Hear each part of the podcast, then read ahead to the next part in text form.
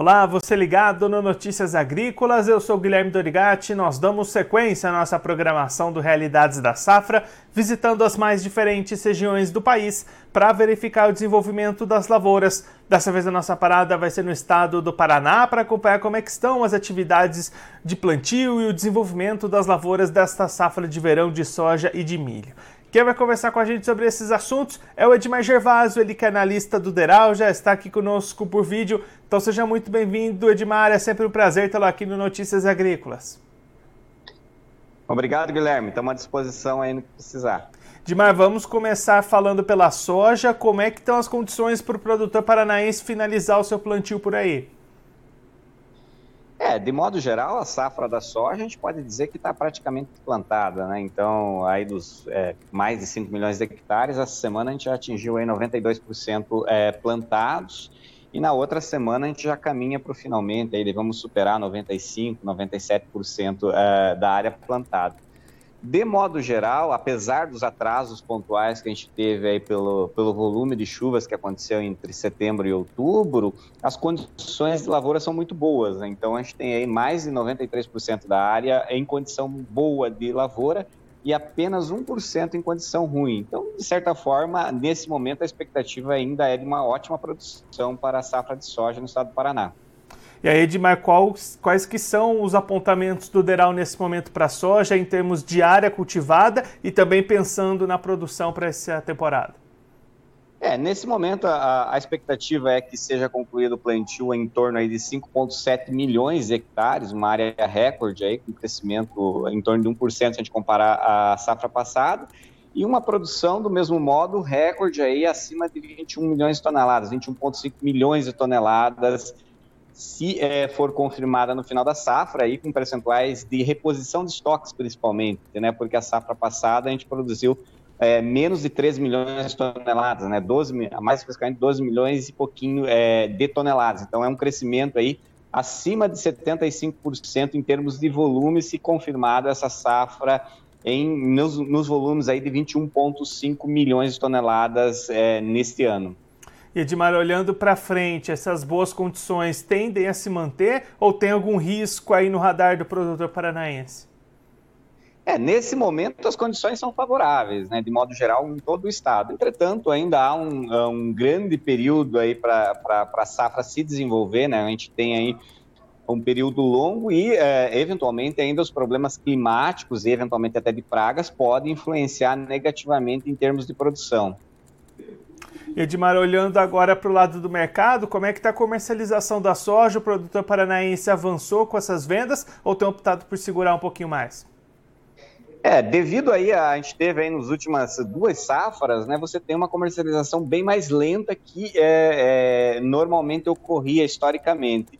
Isso se deve muito à, à expectativa de, de preços melhores, né? Você tem toda uma conjuntura de mercado que acaba o produtor segurando essa comercialização, né? Então, a soja, por exemplo, não chegou a 10% de comercialização, né? Então, é, é, muito pouco se a gente comparar as safras passadas, que normalmente começava o plantio já com comercializações acima de 20% da safra a colher. Então, o produtor, de certa forma, ele está capitalizado e, com isso, ele segura o máximo que for possível essa comercialização. E no, nesse ano não está sendo diferente, né? Como foi na safra passada, o produtor não está comercializando nos volumes que historicamente a gente tinha de comercialização. Ele espera, nesse caso aí, a colheita e até uma condição melhor de preço é, no momento ideal, digamos assim, para comercializar. E para a gente encerrar o nosso assunto da soja, Edmar, quando é que deve acontecer a colheita dessa safra aí no estado, olhando para o calendário? É, a colheita, ela, é, a partir de janeiro a gente tem a colheita, né? E depois ela se avança aí a janeiro e fevereiro no estado do Paraná. Então, nesse momento ainda a, a gente não tem, é, pouquíssimas lavouras já entrando na fase, vamos dizer assim, de produção, né? Que a gente tem apenas 5% da, da, da, da, da área aí estimada que está na, no estágio de floração. Então, aí ela vai começar a frutificar provavelmente já na próxima né, nos próximos 15 dias. Então, ainda está tá, tá muito cedo para a gente falar em termos de colheita, mas ela, ela começa a partir de, de janeiro de forma mais intensa. E aí, Edmar, olhando agora para o milho, o plantio também já considerado encerrado aí no estado, como é que está o desenvolvimento dessas áreas de milho verão até esse momento? É, o milho também, com 98% dos 400 mil hectares já é, estão plantados, então dá para a gente considerar uh, basicamente encerrado. O plantio agora é muito específico, que esses 2% que sobram. O milho, é, ao contrário da soja, como ele tem um início de plantio um pouco antes, né, ele começa no plantio a, a partir de agosto já, então ele sofrer um pouco mais aí com o volume intenso de chuva que a gente teve em setembro e outubro. Então, se a gente visualizar hoje a, a soja que está no campo, é, a soja não, o milho que está no campo, ele tem uma, uma piora um pouco maior em condições de lavoura, né? A gente tem aí 80 e, 85% é, da área plantada em condição boa, enquanto que a gente tem 14% em situação mediana, ou seja, que ela sofreu algum impacto aí principalmente pelo volume intenso de chuva aí nos meses de setembro e outubro. Mas, de modo geral, ainda é, é a expectativa é de uma ótima safra, né, apesar de, desses problemas pontuais, e a expectativa é ainda que sejam produzidos aí 3,9 milhões de toneladas nessa safra. E olhando para a comercialização do milho, de a opção tem sido a mesma da soja segurar ou no milho é a coisa diferente? O milho ele tem um, uma situação, é, de certa forma, bastante diferente da soja. A soja, você tem um, mercado muito forte né, de, de, comercialização futura. O milho, por outro lado, ele normalmente se comercializa ou tem a grande comercialização a partir do momento da colheita. Então, você colhe e comercializa. Então, é, ele não tem o mesmo, vamos dizer assim, o mesmo viés que a soja, porque a soja também tem o um critério de exportação muito forte, então você tem contratos futuros fechados antecipadamente. O milho paranaense, por outro lado, ele fica muito no mercado doméstico para ser transformado em proteína, especialmente de carne suína e de aves, aí, que somos os grandes produtores. Então, em geral, a comercialização acontece à medida que são, é, são colhidas essas lavouras.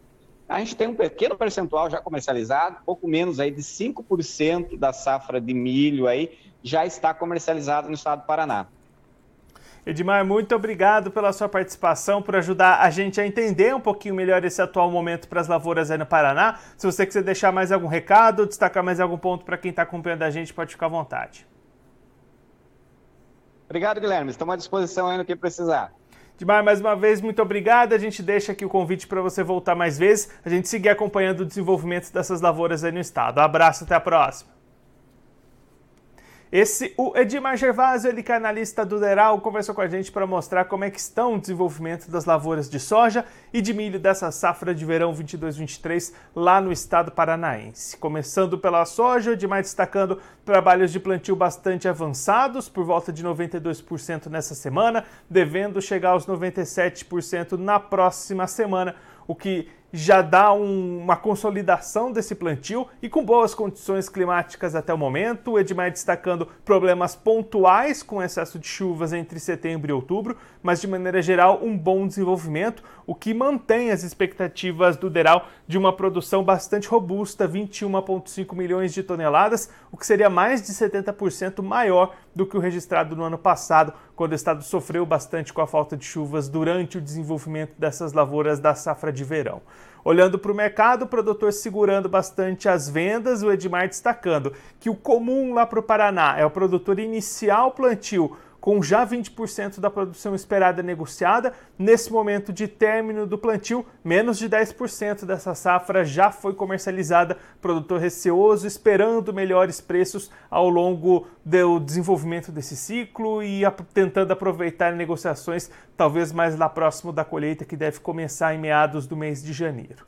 Já a situação do milho é um pouquinho diferente. O plantio já também já está encerrado lá no estado, mas como esse plantio começou antes da soja, já a partir de agosto, essas lavouras sofreram mais com excesso de chuvas entre setembro e outubro, e aí 14% da safra já apresenta algum tipo de dano em função desse excesso de chuvas. Mesmo assim, a expectativa ainda é positiva para a produção de milho, que deve superar a marca de 3 milhões de toneladas para esse novo ciclo de verão 22-23, que também tem negociações bastante lentas lá no Paraná, menos de 5% da produção de milho esperada negociada até esse momento. São os dados que o Edmar Gervásio, analista do Deral, trouxe aqui para gente sobre a safra de verão 22-23 lá do Paraná.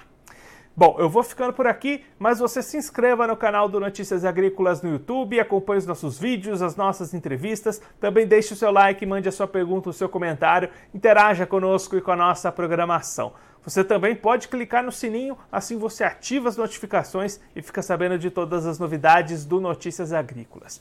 Eu vou ficando por aqui, mas a nossa programação volta daqui a pouquinho. Então continue ligado no Notícias Agrícolas.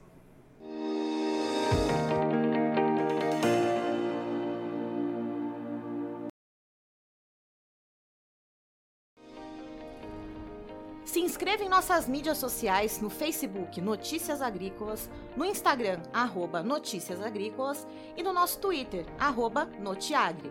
E para não perder nenhum vídeo, não se esqueça de nos acompanhar no YouTube e na Twitch Notícias Agrícolas Oficial.